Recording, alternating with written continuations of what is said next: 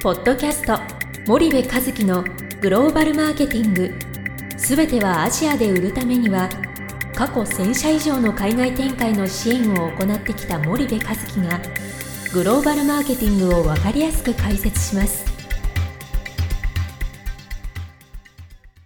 森部和樹の新刊この一冊で全てがわかるグローバルマーケティングの基本が出版されました。ぜひお近くの書店 Amazon でお求めください。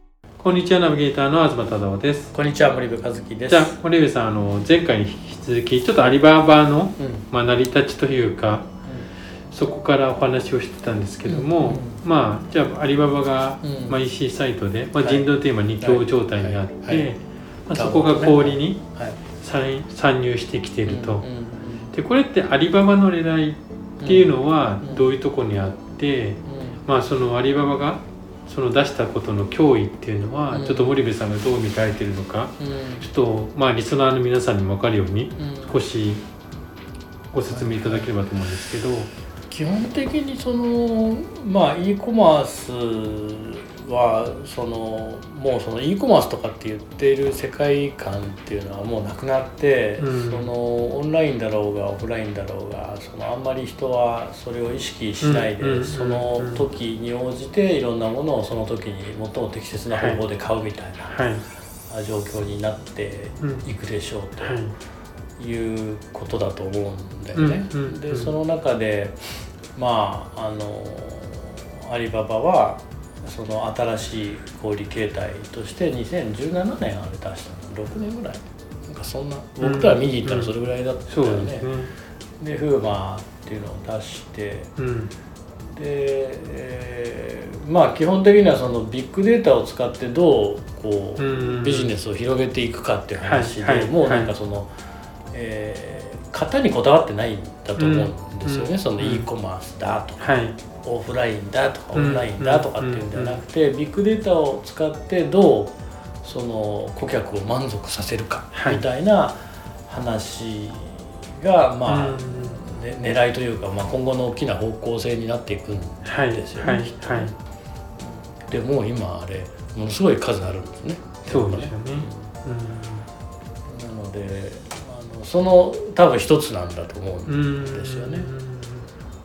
でまあそうなってくるとビッグデータを持ってないとなんかどうにもならないというか、うんまあ、中国はちょっとね特特殊は特殊っていうのはあるんだけども、はいまあそういう時代がこうついに来たよねと。うんで今までってどっちかっていうとそのメーカー側がいろんはない調査を繰り広げて、はい。消費者のニーズをつかみ。うん。でその消費者のニーズに合ったものを開発して、うん。それを商品として世に送り込むと。はい。なので、えー中間流通小売とうん。それぞれの役目を担って、それを消費者に出していくとはい。いうことでまあ言ったらあのある意味小売も消費者のことは分かっているものの、うん。メーカーがやっぱりよく消費者を見てたわけはい。だよね。はい。でもその時代の見てたっていうのよりもうん。もっと深いレベルではい。今そのプラットフォーマーって呼ばれる人たちがうん。小売の情報をあ消費者の情報を持っててうん。それをベースに、えーいろんなものを作っていくわけで,、はい。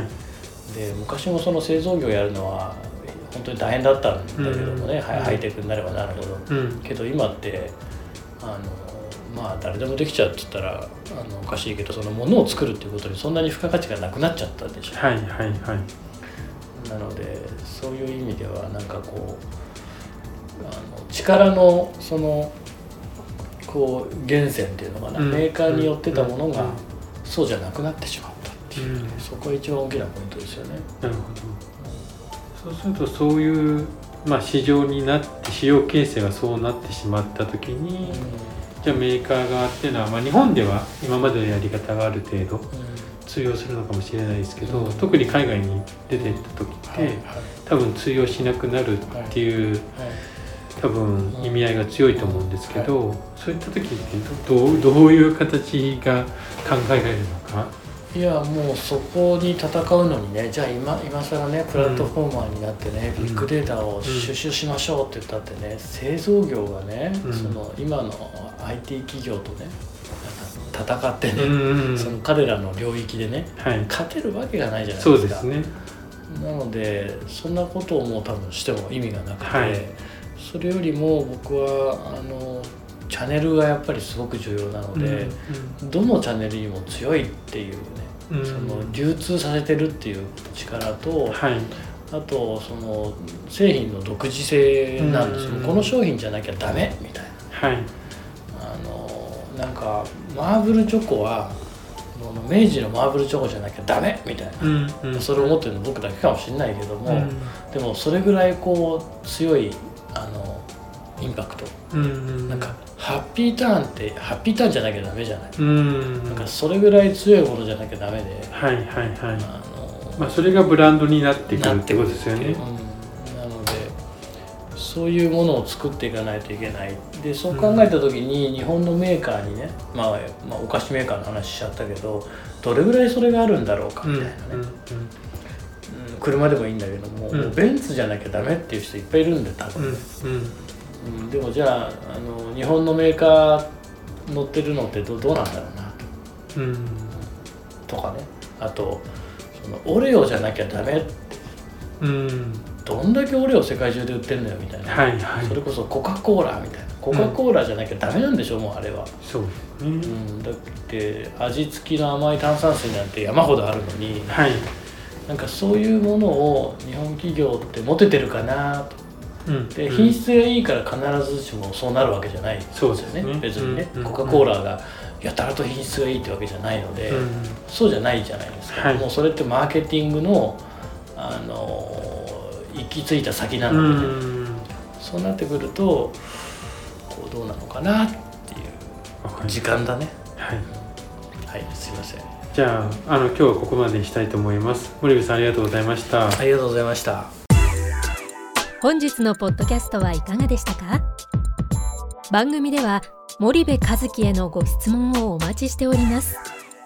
皆様からのご質問は番組を通じ匿名でお答えさせていただきます。podcast アットマーク spydergrp.com ポッドキャストアットマークスパイダー grp.com までたくさんのご質問をお待ちしております。それではまた次回お目にかかりましょう。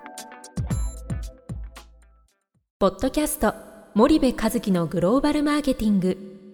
この番組はスパイダーイニシアティブ株式会社の提供によりお送りいたしました。